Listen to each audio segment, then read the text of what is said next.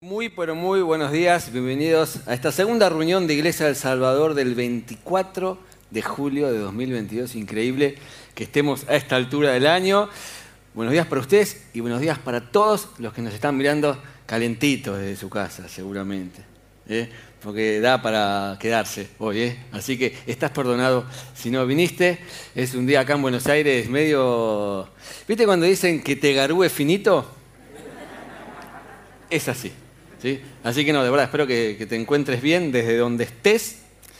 Y antes de arrancar, repasar algunas cuestiones de los anuncios, ¿sí? que a veces por ahí pasan desapercibidos y uno por ahí aprovecha para apagar el teléfono, buscar el caramelo, puede pasar. Pero tenemos este viernes el Heaven, que es una reunión especial de adoración. Si te gusta cantar 15 o 20 canciones así en continuado, como hacíamos hace muchos años, esta oportunidad para que vengas y pases un tiempo especial eh, con un montón de gente. Viene mucha gente, ¿sí? Y disfrutamos de la presencia del Señor. Y otra actividad importante que tenemos es eh, la pijamada para los adolescentes. La mayoría no entra. Eh, quedaron atrás los tiempos en que, en que hacíamos pijamadas. a algunos les gustaría ser adolescente. Va a estar buenísimo, ¿sí? así que anótense porque eh, los chicos están preparando. Ayer hicieron, anteayer, perdón, la de preadolescentes, impresionante. ¿sí? Eh, la iglesia llena de chicos, todo decorado. La verdad que tenemos la bendición de tener un, edificio que nos permite hacer estas cosas.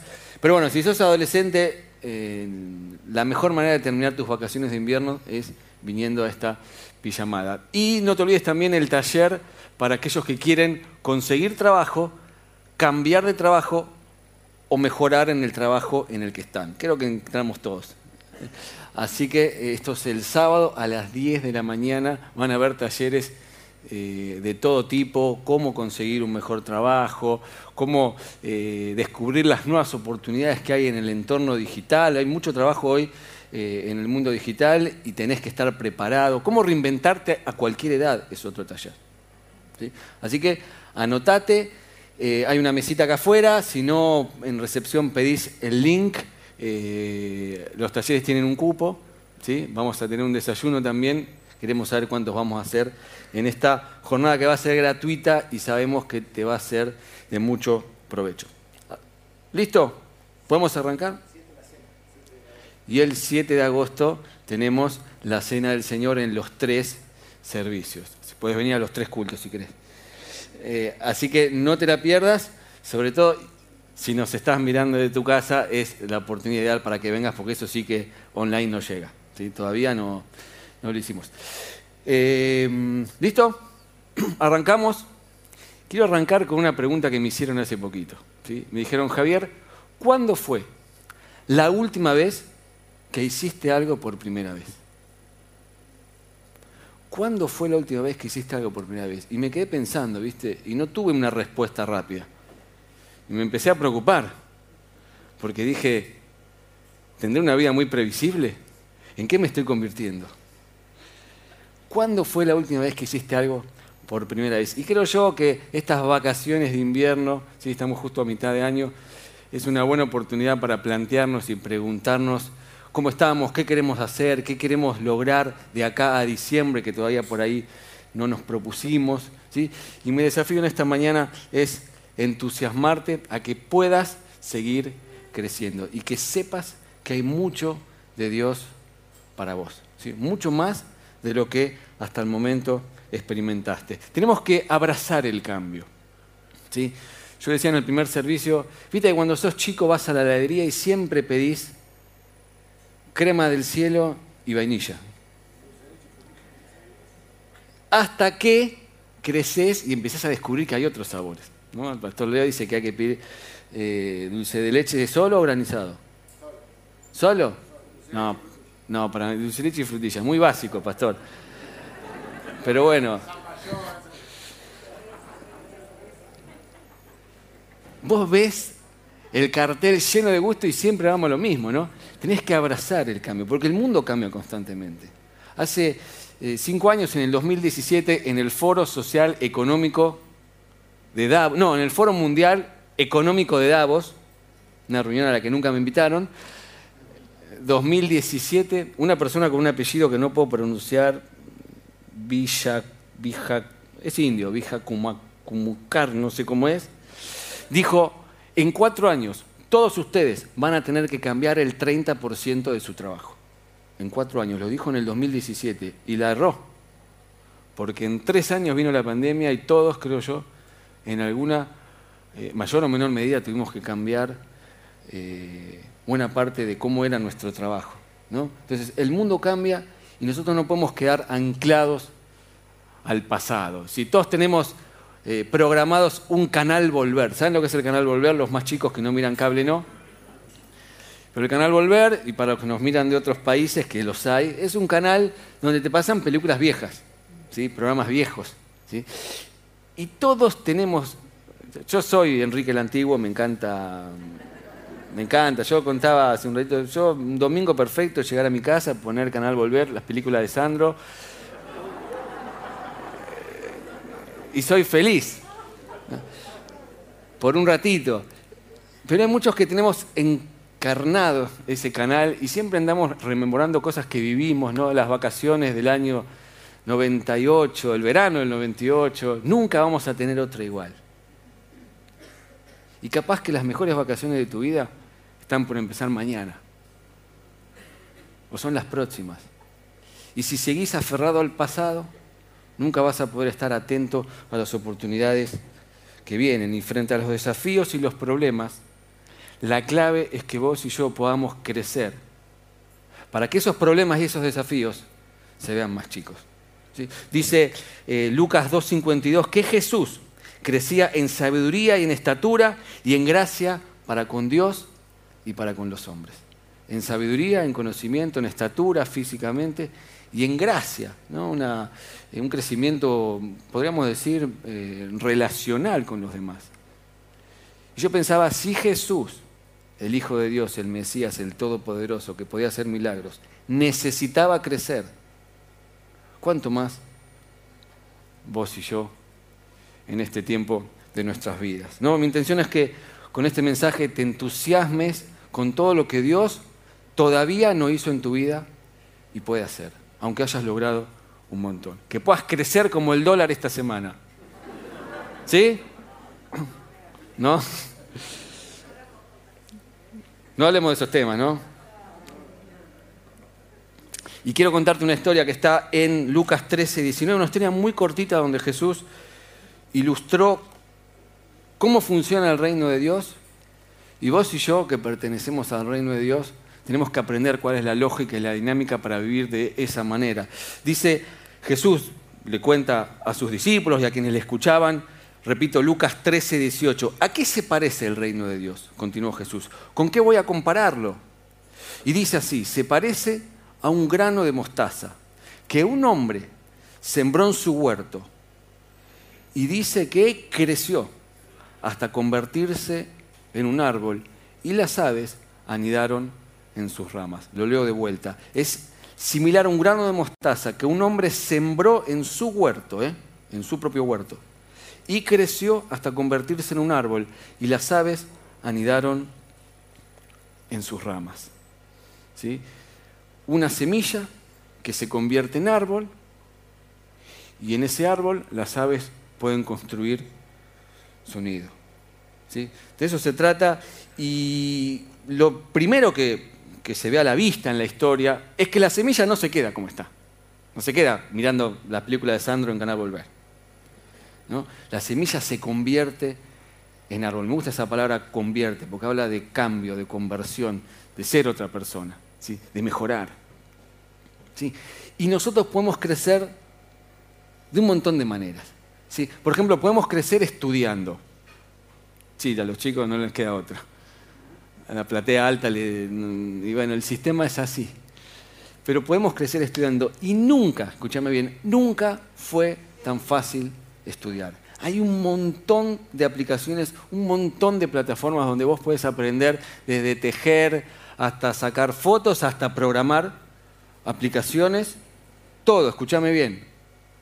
En una plataforma, en un acceso, un link que te dan y lo haces desde tu casa a la hora que querés donde querés y con la gran ventaja de poner play, pausa, play, pausa, hacerte un café, volver a poner play. Viste que antes ibas a la escuela y no te daban las manos para copiar.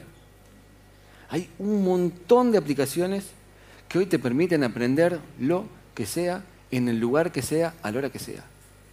De hecho, yo me tomé la costumbre últimamente de empezar a regalar cursos. Porque me parecía más original que, que regalar lo que siempre se regala. Y es la oportunidad de regalar crecimiento. ¿Eh? Así que pensalo. No voy a nombrar las aplicaciones para no hacerle publicidad, pero sí te digo que el sábado que viene a la mañana uno de los talleres va a tener que ver con eso, con poder descubrir dónde poder hacer esos cursos donde aprendes lo que hoy está necesitando el mercado laboral. ¿Sí? Aprender, estudiar. Aprendemos estudiando, crecemos estudiando, crecemos también imitando, crecemos viendo a otros. Dice Proverbios 13:20, júntate con sabios y sabio serás. El apóstol Pablo decía, sed imitadores de mí como yo soy imitador de Cristo. O sea, la imitación es clave. Aprendés estudiando y aprendés imitando. Aprendés, creces y madurás viendo a otros. ¿Qué más? Bueno, el pasaje dice también, si te juntás con sabio vas a ser sabio y si te juntás con necios, bueno, ya sabes cómo sigue.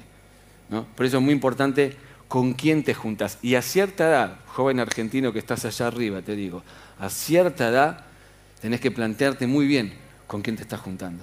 ¿sí? Y de quién estás aprendiendo. ¿Está bien? Crecemos estudiando, crecemos imitando, crecemos innovando. ¿Cuándo fue la última vez que inventaste algo por primera vez? ¿Cuándo fue la última vez que te animaste a hacer algo que nunca habías hecho? Hay una creatividad que por desgracia, por los años, el sistema del mundo hace que vayamos perdiendo. Imaginémonos que este sector de acá, imaginen que todos ellos tienen cuatro años. ¿no? Imagínense que tienen cuatro años. Si yo les preguntara a ustedes con cuatro años, ¿cuántos se animan a cantar? ¿Cuántos levantarían la mano? Todos. ¿Cuántos se animan a bailar? ¿Cuántos se animan a actuar? Bueno, ahora volvamos al presente. ¿Cuántos se animan a pararse ahora en esta plataforma y cantar? ¿Cuántos se animan a bailar? ¿Cuántos se animan a actuar? Por eso alguien dijo alguna vez que un adulto creativo es un niño que ha sobrevivido. Y a veces, no sé por qué, pero con los años vamos perdiendo esa creatividad y ese animarnos a hacer cosas nuevas.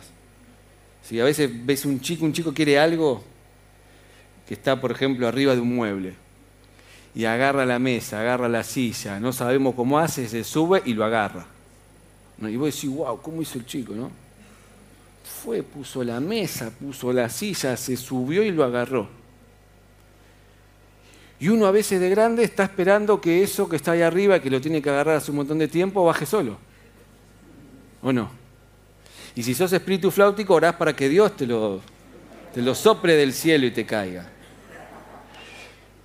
Y es así. Y de alguna u otra manera, no sé por qué, pero con los años perdemos ese ímpetu y esa creatividad para hacer cosas, para encontrarle la vuelta, como ese chico que se la encuentra de alguna forma, para poder hacer las cosas nuevas que nos permitan crecer. Crecemos innovando y fundamentalmente crecemos haciendo. Haciendo. Dije recién que crecemos estudiando, pero hay un momento donde tenemos que dejar de estudiar para empezar a hacer. Hay algo que se llama el síndrome del alumno eterno. Es, verdad, no lo estoy inventando.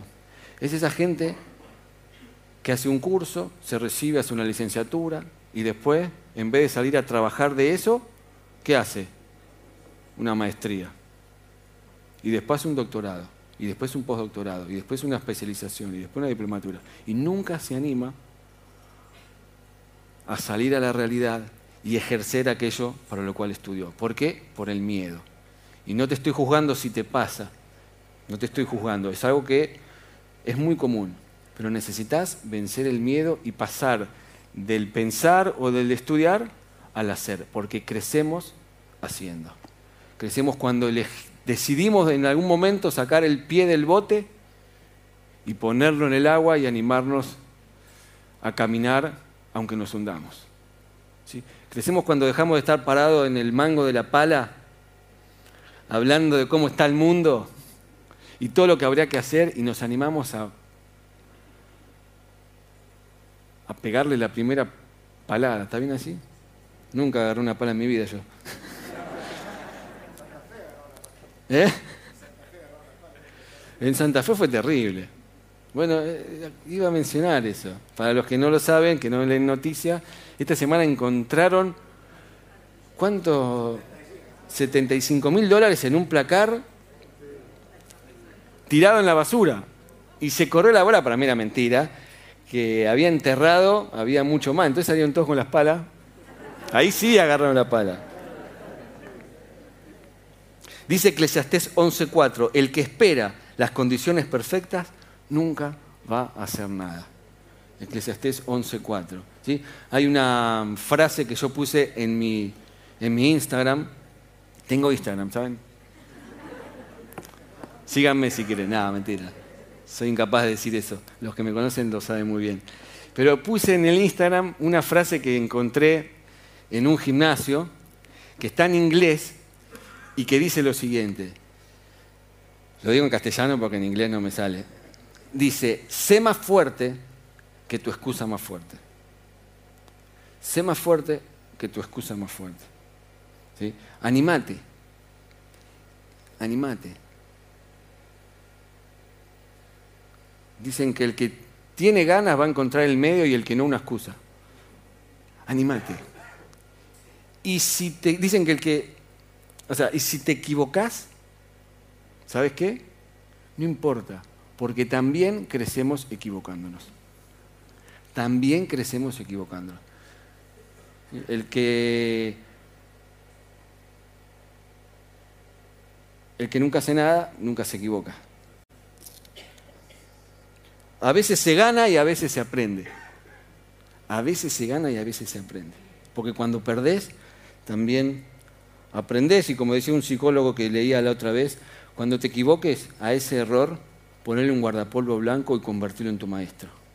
Aprendemos de mandarnos macanas. Aprendemos de equivocarnos porque igual eso nos permite crecer. No le tengas miedo a equivocarte porque así vas a crecer. Y quiero desafiarte a que puedas liquidar todas las asignaturas pendientes que tengas. ¿Tienen alguna asignatura pendiente? Recién se acercó uno y me dijo después del primer servicio, mi asignatura pendiente era venir al culto. Bien, le dije, lo lograste. ¿Cuántos dijeron este año me pongo los brackets? Yo estuve 33 años para tomar la decisión. No, porque soy grande, porque qué van a decir, porque... Y hoy me arrepiento de no haberlo hecho antes. ¿Qué otra asignatura pendiente así puede haber? ¿Cuántos dijeron este año arranco inglés? Open English.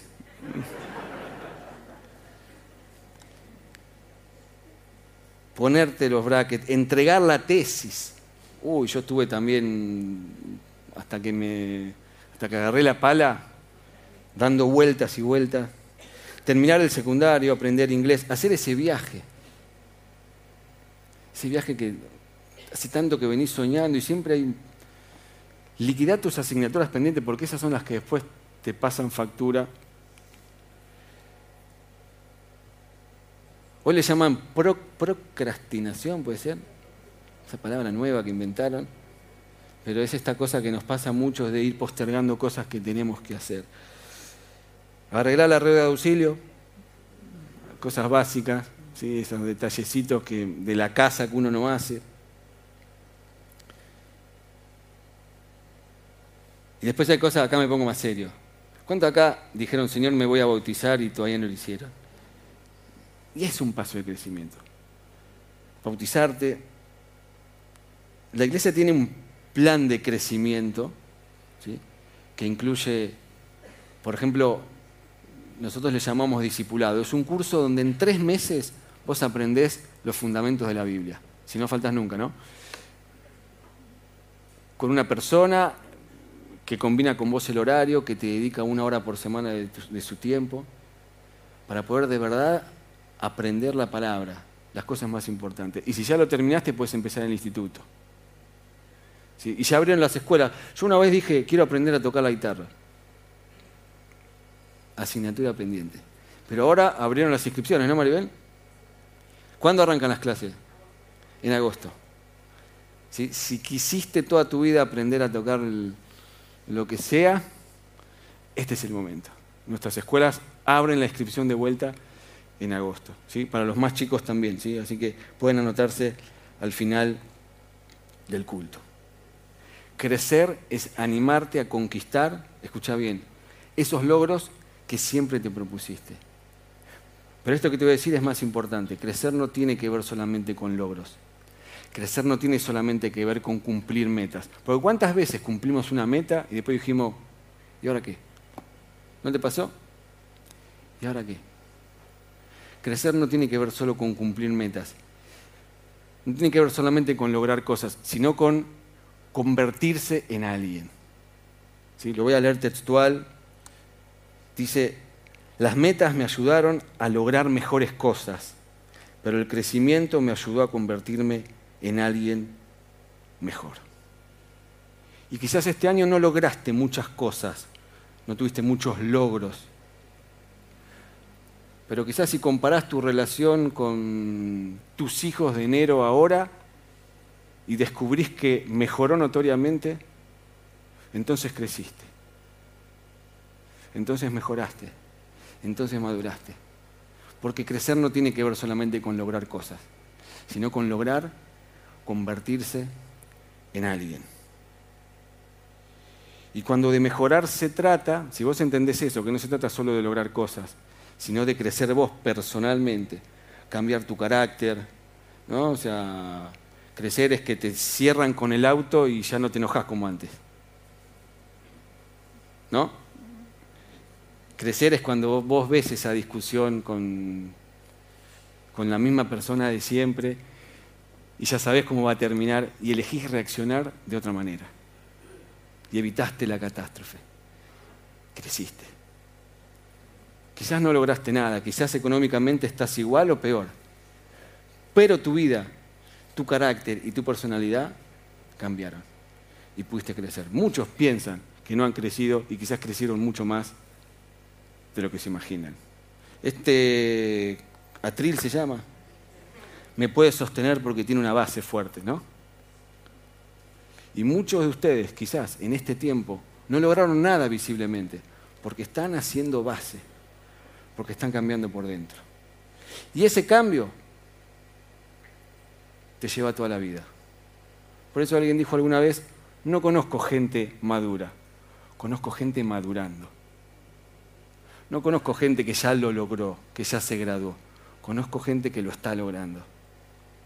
Porque la vida cambia tan rápido y por ahí de joven eras re maduro y de adulto te cambiaron los problemas, te cambiaron los desafíos y te toca seguir madurando. Y de grande ni hablar.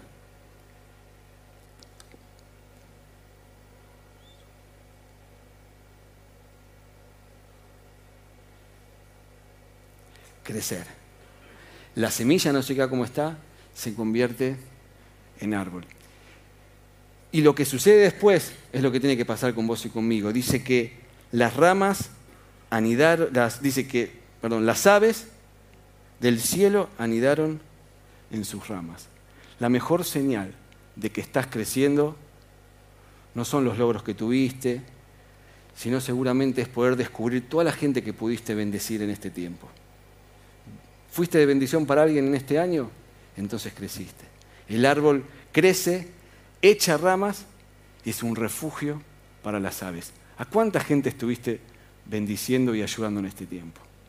Porque eso también es crecer. La mejor señal de que estás creciendo es que hay gente que se puede refugiar en vos. Y es la gente que se beneficia con tu crecimiento.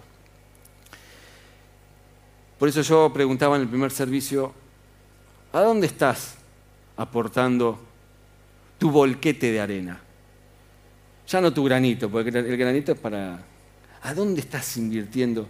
¿A quién estás ayudando? Y yo estoy seguro que muchos de ustedes que piensan que este fue un año perdido, han crecido mucho más porque han sabido refugiar a otros. Parte del crecimiento consiste en descubrir que cuando ya lo lograste todo, lo mejor que puedes hacer es ayudar a que otros logren lo mismo. Con tu experiencia, con tus recursos, en tu familia, en tu trabajo. El árbol crece, echa ramas y las aves hacen nido en él. Y el otro día, miren, como iglesia Dios nos ha permitido crecer. Hicimos un segundo y un tercer piso eh, en nuestro edificio. Y el otro día tuve una revelación, porque estaba preparando el mensaje. O sea, el tercer piso lo pueden ver saliendo por esta puerta, ¿sí? yendo a la cafetería, y si se dan vuelta, ¿saben lo que van a poder encontrar en las ventanas? A ver si alguno lo vio. Dos nidos de hornero. Y cada vez que yo los veo, me acuerdo que Dios nos permitió crecer para poder ser de refugio a los demás. Son, unos, son dos, eh, se dicen nidos, ¿no? Que se armaron entre la ventana y el, ¿cómo que se llama? y el dintel. Y el pastor nos prohibió abrir esa ventana para que no se rompa el nido. Pero ahí están. Y yo cada vez que los miro, me acuerdo de esta historia. Poder crecer para que las aves se refugien. Y como iglesia estamos comprometidos en ayudar a crecer a los demás. Por eso lanzamos el plan de los 50 proyectos. ¿Vieron los anuncios? Necesito aclarar de qué se trata, porque alguien me escribió y me dijo, che, yo necesito cambiar el auto puedo anotarme. Número uno, son proyectos sociales. Número dos, tenés que anotarte. Sí, hay un link que vamos a subir a las redes o puedes pedir en recepción. En el link te hacemos las preguntas más básicas para que vos puedas armar bien tu proyecto. ¿Qué querés hacer? ¿A quién vas a ayudar? ¿Qué tenés? ¿Qué necesitas? ¿Dónde? ¿Cuándo? ¿Cómo este proyecto beneficia a otros? O sea, es re intuitivo, es re fácil. Una vez que te anotás, tenés que esperar que te llamemos. Si tu proyecto es seleccionado, te vamos a llamar y cuando te llamemos, te vamos a, eh, de alguna manera, hacer una devolución y proponerte algunos cambios al proyecto, ¿sí? humildemente. La tercera etapa del proceso es la ejecución. ¿sí? Y la cuarta, si el proyecto está bueno, te lo robamos. No, mentira. Ojalá el proyecto esté bueno y Dios te pueda usar para dejar y para ser de bendición a otros. Hay un instructivo también que mandamos para que puedas saber más o menos de dónde sacar ideas, qué es lo que puedes hacer. Eh, está súper claro. Pero no dejes de ser parte con tus amigos, con quien sea, de, un proyecto o de un plan para ser de bendición a otros. Vengan los músicos. ¿sí? Esto es así, la, la historia es sencilla. Una semilla que se convierte en árbol, el árbol puede refugiar a otros. Y yo estoy seguro que muchos de ustedes han sido de refugio a un montón de gente y lo van a seguir haciendo. Y nada te llena más de orgullo que el privilegio de poder ayudar a otros a crecer. Hay un detalle de la historia. Semilla, árbol, nidos y aves que se refugian en él. Pero hay algo que quizás tendría que haber sido el primer punto y lo dejé para el final. Y tiene que ver con quién tira la semilla. ¿Y quién tira la semilla? ¿Quién es el que tira la semilla acá? ¿Quién? Uno podría decir uno mismo. Pero en esta parábola y en muchas otras, el que tira la semilla es Dios. Y ese es el mayor respaldo de que tu semilla va a dar fruto. No te olvides de quién es el que siembra. Y si Dios, si Jesús fue quien te sembró, ¿cómo no vas a dar fruto? ¿Cómo no va a haber cosas nuevas para vos? Yo tengo 39, en diciembre cumplo 40. Pueden dejar regalos ahí adelante si quieren. Y ya estoy buscando psicólogo, terapeuta, psiquiatra, porque está la crisis de los 40. Y no sé si me está agarrando, pero hay días que me planteo, che, ¿esto habrá sido todo? ¿Se acuerdan del dibujito animado? Esto es todo, amigos, chao. Habrá sido todo. Mi mejor temporada ya habrá pasado. ¿Será que no hay más nada que hacer que ponerse a mirar el canal Volver domingo por la tarde, mirar fotos viejas? Y me he hecho esta pregunta muchísimo. Y lo que me sostiene es la convicción de que yo sé que es Dios el que me sembró. Y tiene cosas nuevas y mejores para mi vida cada día. No podría vivir de otra manera.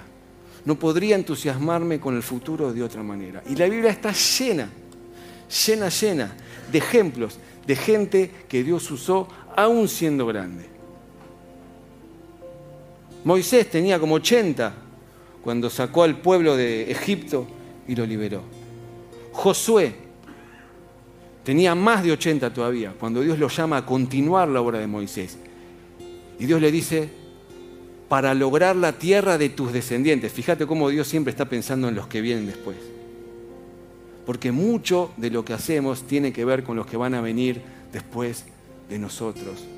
Así que no te deprimas, hay mucho trabajo para hacer, porque hay mucha gente que necesita refugiarse en tus logros, en tus resultados y en lo que vos le dejes. El apóstol Juan conoció a Jesús a los 15 años, un privilegiado, ¿no? Tres años con Jesús, vio todo lo que se podía ver. Y a los 15 Jesús se va y él podía haber dicho, bueno, hasta acá llegó todo, lo mejor ya pasó. Los historiadores dicen que fue pastor de una iglesia en Éfeso durante muchos años, en Jerusalén, en Éfeso. Pero lo mejor, lo mejor en la vida de Juan estaba al final, porque a los 99 años, preso en una isla, Dios se le presenta y le muestra el futuro de, de toda la humanidad, el futuro de todas las cosas. El Apocalipsis, el último libro de la Biblia, lo escribe alguien de 99 años. Y la historia está llena de ejemplos de personas que mucho después de, la crisis de los 40, de la crisis de los 50, de la crisis de los 60 y del nido vacío, de todo lo que se te ocurre, gente que Dios usó para hacer un montón de cosas. Porque Dios es el que te siembra. Y si Dios te sembró, ¿cómo no vas a esperar de Dios las mejores cosas?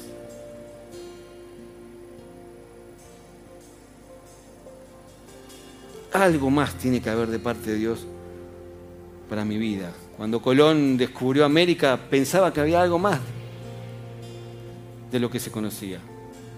Y yo te desafío esta mañana que pienses lo mismo. Hay mucho más de Dios para vos. Cerra tus ojos, quiero terminar orando. Dice Filipenses 1.5, estoy convencido de esto. El que comenzó tan buena obra en ustedes, la irá perfeccionando hasta el día de Cristo Jesús. Lo que Dios empieza, lo termina, donde sea. Muchos de ustedes quizás se congregan hace poquito en esta iglesia y piensan que lo mejor sucedió en otro lado.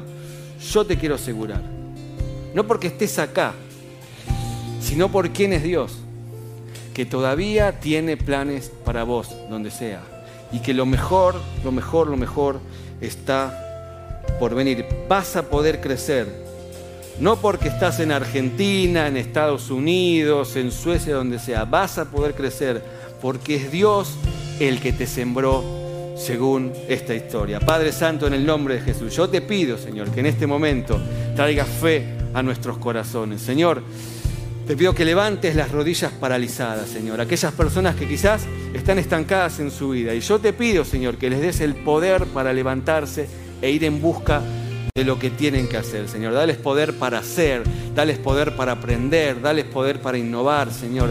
Dales poder para poder juntarse con otros y aprender de ellos, Señor. Dales poder para entender que lo mejor, lo mejor para tus hijos siempre está por delante, Señor. Yo te pido que nos dé fe, sobre todo, para invertir nuestra vida en mejorarle la vida a otros. Que podamos ser ese árbol fuerte que refugia a los demás y en el que los demás Señor, encuentran cobijo, encuentran seguridad, encuentran sombra, encuentran esperanza, papá. Que nadie en este lugar, Señor, deje de alcanzar aquello para lo cual vos lo alcanzaste, Señor. Te amamos y te bendecimos, convencidos que lo mejor está por venir y que la obra que empezaste en nosotros la vas a terminar, porque no depende de nosotros, depende de Dios, el gran, gran sembrador de esta tierra. En el nombre de Jesús oramos y nos entusiasmamos, Señor, con lo que tenés para nosotros. Amén, amén y amén.